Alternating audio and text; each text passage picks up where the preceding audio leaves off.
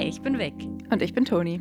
Und gemeinsam fragen wir Deutschland: Was wählst du eigentlich? Und heute fragen wir uns: Was passiert bei einer Landtagswahl eigentlich?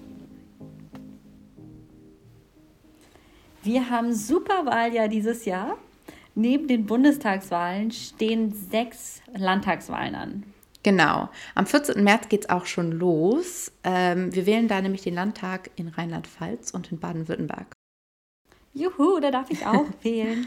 In Sachsen-Anhalt geht es dann am 6. Juni weiter. Und zusammen mit der Bundestagswahl im September wird in Berlin, Mecklenburg-Vorpommern und in Thüringen gewählt. Also, falls du den Namen deines Bundeslandes jetzt schon gehört hast, dann kannst du dich auf was gefasst machen. Auf was du dich gefasst machen kannst, ja, das ist vor allem erstmal ein Wahlbrief, eine Wahlbenachrichtigung, ähm, dass du wählen gehen darfst dieses Jahr. Falls du über 18 beziehungsweise in manchen Bundesländern sogar über 16 bist, aber dazu kommen wir später. Ja. Denn wir dachten uns, wir machen heute eine Bonusfolge. Ja, also wir wollen uns ja eigentlich nur mit der Bundestagswahl beschäftigen, aber weil halt Superwahl ist, besprechen wir diesmal mal die Landtagswahlen. Und wir fangen auch gleich erstmal an. Was ist denn ein Landtag? Ja, super wichtig. Weiß ich nämlich ehrlich gesagt auch nicht so genau. Doch, das weißt du auch. Das ist, ähm, oder das kannst du dir auf jeden Fall vorstellen, das könnt ihr euch auch alle sicherlich vorstellen. Das sind die Volksvertretungen, die Parlamente ähm, in den eigenen Ländern. Die werden auch Landesparlamente genannt. Mm, und jedes Land in Deutschland hat so ein eigenes Parlament. Die Namen sind dann normalerweise Landtag hm, hm, hm, oder Landtag. Die einzigen Ausnahmen dabei sind Berlin, Hamburg und Bremen. In Berlin heißt das Landesparlament nämlich Abgeordnetenhaus und in Hamburg und Bremen ist das die Bürgerschaft. Und ähnlich wie bei den Bundestags Bundestagswahlen, wow, haben wir die gleichen Grundwahlsätze, die wir auch in Folge 4 schon besprochen haben. Das heißt, auch die Landtagswahlen in Deutschland müssen allgemein, frei, unmittelbar, gleich und geheim sein. Und im Grunde ist auch die Entscheidung der Wähler hier eine ähnliche wie bei der Bundestagswahl. Nur wird eben nicht über die Zusammensetzung des Bundestags entschieden, sondern um die Zusammensetzung des Landtages. Also alles ein bisschen kleiner. Heißt, es wird entschieden, wer in dem jeweiligen Land regieren soll. Indirekt wird hier auch gewählt, wer dann wiederum im Bundesrat sitzt, also wieder eine Ebene weiter oben und hier eben einen Sitz und eine Stimme erhält. Die Mehrheit der Landesparlamente bestimmt dann die Landesregierung, die ihrerseits die Bundesratsmitglieder aus ihrer eigenen Mitte bestellt. Also ihr merkt, es hängt alles irgendwie miteinander zusammen und wird einfach ein bisschen kleinteiliger als bei der Bundestagswahl. Aber was macht so ein Landtag eigentlich, Toni? Die Aufgaben des Landtags sind ähnlich wie beim Parlament von ganz Deutschland. Und zwar sind es die Kontrolle der Landesregierung, der Erlass von Landesgesetzen und auch die Gestaltung und äh, Freigabe von dem Landeshaushalt, also der Finanzen des Landes. Das heißt, wenn jetzt während Corona das eine Bundesland mehr darf als das andere oder andersrum, dann liegt es am Landtag. Genau. Und in jedem Land, so wie auch jede Stadt einen Bürgermeister und einen Stadtrat hat oder jede Kommune ähm, oder Gemeinde sozusagen, wir haben halt ganz viele Arten von Gremien. Und so haben wir auch in jedem Land eine Regierung und die machen für das Land auch die Gesetze. Okay. Wir haben ja durch unseren Föderalismus in Deutschland ganz viele Kompetenzen, wie zum Beispiel Schulen und Bildung oder wie du eben gesagt hast, auch Gesundheitssachen. Also diese Verordnungen haben wir halt Kompetenzen, die nur bei den Ländern liegen und in der Bundesregierung, im Bundestag also gar nicht besprochen werden.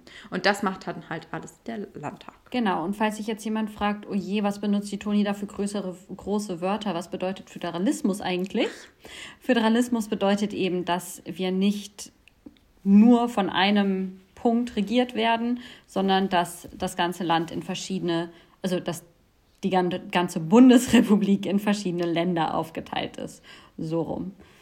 Und bei Föderalismus ist es tatsächlich so, wir haben halt diese 16 Staaten, diese 16 Bundesländer und die die Macht der Bundesregierung kommt in Deutschland nicht von der Bundesregierung, die dann den Ländern auch noch Macht gibt oder Kompetenzen, sondern es ist andersrum. Und beim Föderalismus ist es so, dass unsere 16 Länder eigentlich die Macht über das ganz Deutschland haben ähm, und Sachen abgeben an die Bundesregierung, die dann sozusagen zentral ein paar Sachen regelt. Aber eigentlich entscheiden die Länder mehr, wo die Macht liegt. Ist ein bisschen kompliziert. Ja, kommen wir mal zurück zum Thema. Glad we talked about it. Also, Landtagswahlen. Genau, kleine Exkursion hier. Landtagswahlen. Wir wissen jetzt, was ein Landtag ist, was ein Landtag macht, dass einige Länder dieses Jahr dran sind mit Wählen. Aber wie wählen diese Länder eigentlich ihre Landtage? Und auch da gibt es Unterschiede.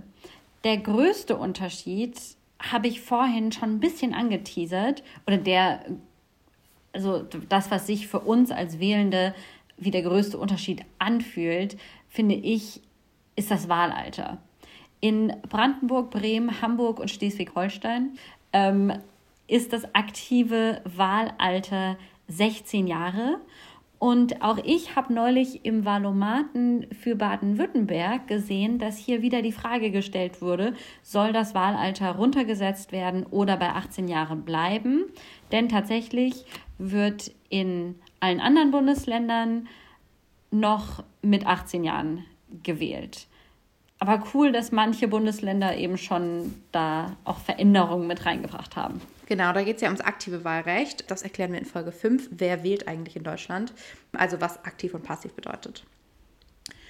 Ja, einer der nächsten großen Unterschiede, die man vielleicht nicht so richtig immer auf dem Zettel hat und auch vielleicht nicht so einfach zu verstehen ist, aber wir es kurz ansprechen, ist, dass man in Baden-Württemberg und in Saarland nur eine Stimme hat, in Bremen fünf, in Hamburg zehn und in den restlichen Bundesländern zwei. Du hast das ja jetzt mit deinen Wahlunterlagen bestimmt auch gesehen. Du setzt tatsächlich nur ein Kreuz in Baden-Württemberg, oder? Ja. Ja. Aber immerhin. Und in Hamburg äh, bei den Wahlen habe ich immer so ein ganzes Buch und muss so 50.000 verschiedene Kreuze gefühlt setzen, was ja einfach kompliziert ist und uneinheitlich. Und das macht es halt als einen der größten Unterschiede. Diese Stimmzahl hat auch was damit zu tun, dass es in manchen Bundesländern offene und in andere geschlossene Listen gibt. Offene Listen gibt es in Bayern, Hamburg und Bremen und wie wir gerade eben schon gesagt haben, haben wir in Hamburg zehn, in Bremen fünf und in Bayern immerhin zwei Stimmen, was eben auch diese Form der offenen Liste begünstigt und alle anderen Bundesländer haben geschlossene Listen. Jetzt denkt ihr so, hey, offen, geschlossen, so was, was wollt ihr eigentlich von mir? Ähm, offene Listen heißt einfach nur, dass die Wählenden ihre Stimmen nach Belieben auf die Kandidaten verschiedener Listen verteilen können. Und sie können auch Kandidaten streichen oder dazuschreiben. Also ich kenne das zum Beispiel noch aus den Wahlen in den USA. Da konnte ich auch immer einfach irgendwie jemand dazuschreiben, wenn ich den als Präsidenten haben wollte. Ergibt nicht so viel Sinn. Aber eben in so einer kleineren Wahl wie eben Hamburg, Bremen oder Bayern kann das schon Sinn ergeben. Und geschlossene Liste heißt eben, dass diese Liste nicht beeinflusst werden darf. Die ist also schon geschlossen. Du kannst niemanden dazuschreiben, du kannst niemanden rausstreichen und ähm, kannst deine Stimme eben nicht ganz so frei verteilen wie bei einer offenen Liste. Genau, deswegen setzt du ja auch, ähm, wie wir es eben schon angesprochen haben, in Baden-Württemberg nur ein Kreuz und kannst wirklich nur die ganze Liste als so als eins akzeptieren. Und ich in Hamburg, Hamburg ist nämlich nochmal speziell und kombiniert offene Wahlkreislisten mit geschlossenen Landeslisten.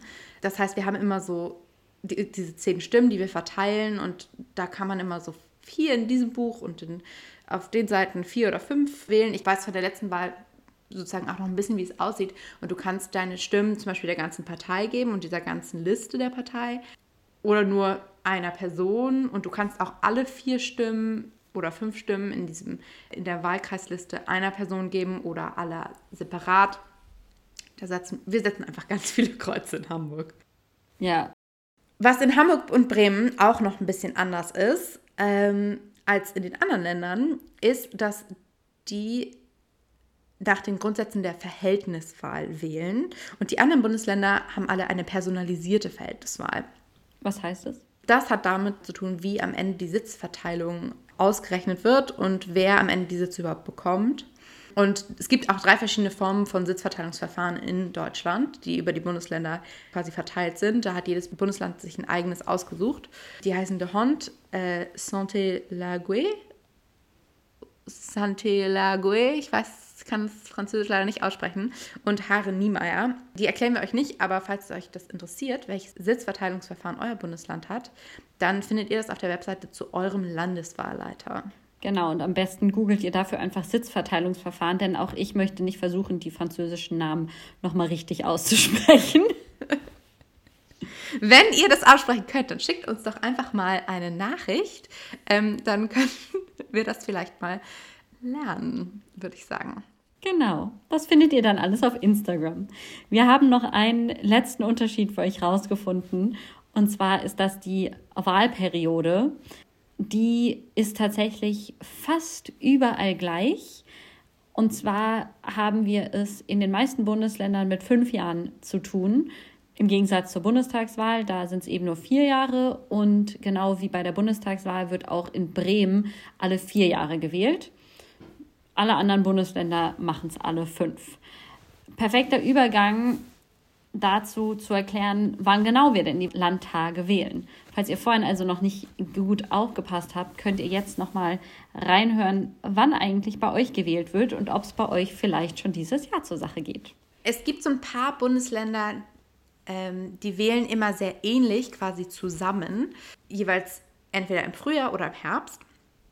In der Regel wählen wir im Frühjahr in den Ländern, die quasi durch fünf teilbar sind, mit Rest 1, also nicht 15, 20, 25, sondern 16, 21, 26, wählen wir in, im Frühjahr in Baden-Württemberg, Rheinland-Pfalz und Sachsen-Anhalt.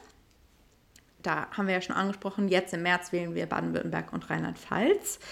Und dann in denselben Jahren, aber im Herbst, wählen wir auch in Berlin und Mecklenburg-Vorpommern. Das haben wir vorhin auch schon angesprochen. Nur diese Länder wählen in der Regel in diesen Jahren. Genau. Und Bayern und Hessen wählen auch im September, aber eben im September der durch fünf mit Rest drei teilbaren Jahren. Klingt alles irgendwie komplizierter, als es ist. 2018, 2013 2008 waren die letzten Wahljahre.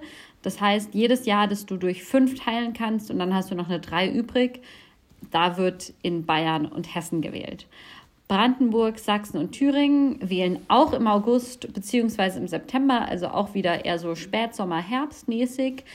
Aber hier muss eine 4 übrig bleiben. Also immer im September bzw. im August der durch fünf mit Rest vier teilbaren Jahre. Das wären richtig geraten, 2019, 2014 und 2009 in der Vergangenheit, was heißt 2024 und 2029 in der Zukunft. Dann haben wir noch die anderen Länder, wo durch fünf teilbar mit Rest 2 quasi übrig bleibt, also die Jahre 2012, 2017, 2022. Da wählen nämlich im Frühjahr immer Nordrhein-Westfalen, Saarland und Schleswig-Holstein. So, das war jetzt alles ein bisschen kompliziert. Es gibt auch noch natürlich andere Länder, die wann anders wählen. Und es fällt auch mal wieder was durch, aus der Reihe. Wir haben ja zum Beispiel gesagt, dass Sachsen-Anhalt zusammen mit Baden-Württemberg und Rheinland-Pfalz im Frühjahr wählt. Die Wahl in Sachsen-Anhalt ist aber dieses Jahr findet erst im Sommer statt. Und dann haben wir auch angesprochen, dass Thüringen im Rest im September oder August immer in den Jahren 2009, 2014, 2019 wählt. Aber Thüringen findet dieses Jahr auch wieder eine Landtagswahl statt. Da, warum kommen wir gleich nochmal zu? Also ihr seht, manchmal fallen die Sachen einfach ein bisschen aus der Reihe. Und dann gibt es auch noch Länder, die wählen nie mit anderen Ländern zusammen. Zum Beispiel Hamburg, die wählen immer 2015, 2020, 2025, immer genau diese durch fünf teilbaren Jahre. Und zwar im Februar.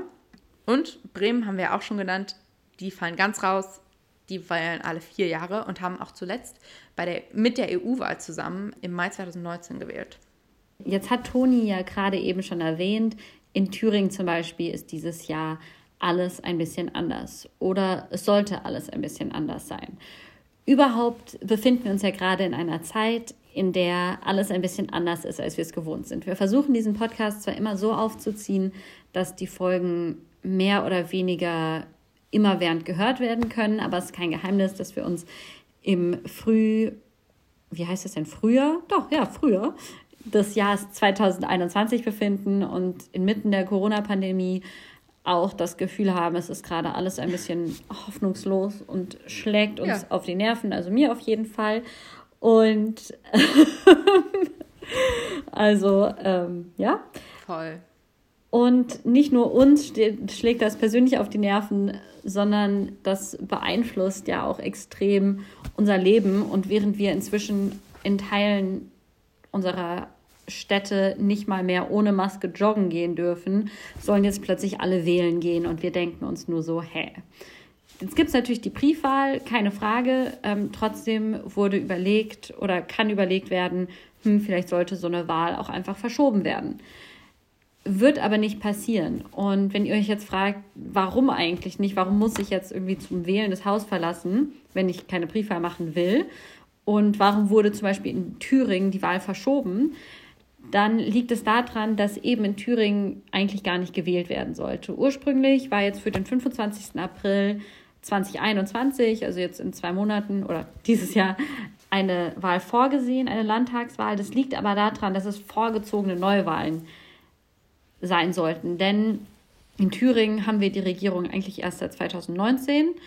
Und dadurch, dass keine Fraktion im Parlament gerade die Mehrheit hat, beziehungsweise keine der regierungstragenden Fraktionen im Parlament eine Mehrheit hat, gab es eine kleine Regierungskrise und regulär sollte diese Wahlperiode aber erst im Jahr 2024 enden.